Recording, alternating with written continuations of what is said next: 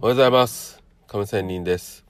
この番組は勤め人プラスアルファが最強。また勤め人卒業して余裕時間のテーマをもとにお送りしている番組となっております。さあ、え今日は FX の話で、えーさあ何を話そうかなと思った時に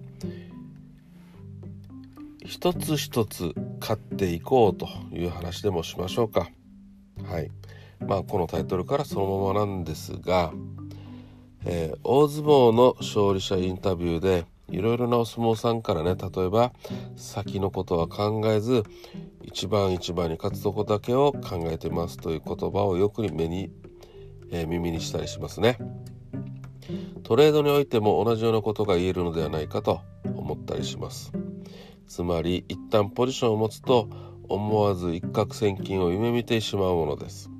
そのため自分の設定したターゲットに執着するあまりに何度も訪れるそこそこの収益チャンス収益獲得のチャンスを、まあ、パスしてしまいがちです。しかしやはり人人人え人勝負人勝負で着実に勝つことが収益の積み上げの元となると思いませんか？言い換えればもっと気軽にリグっていっていいのかなとも思います。リグえてラッキーと思うことで自ら設定したターゲットまで相場の上げ下げからのプレッシャーに耐えてリグわなければならないというある種の使命感はまあまず忘れて気軽にリグっていいようにも思います。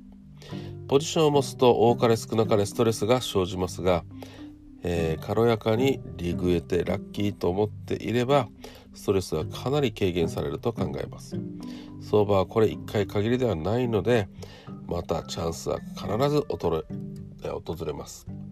一勝負を終えたら次のチャンスのために英気を養っておくことを大切だと思います。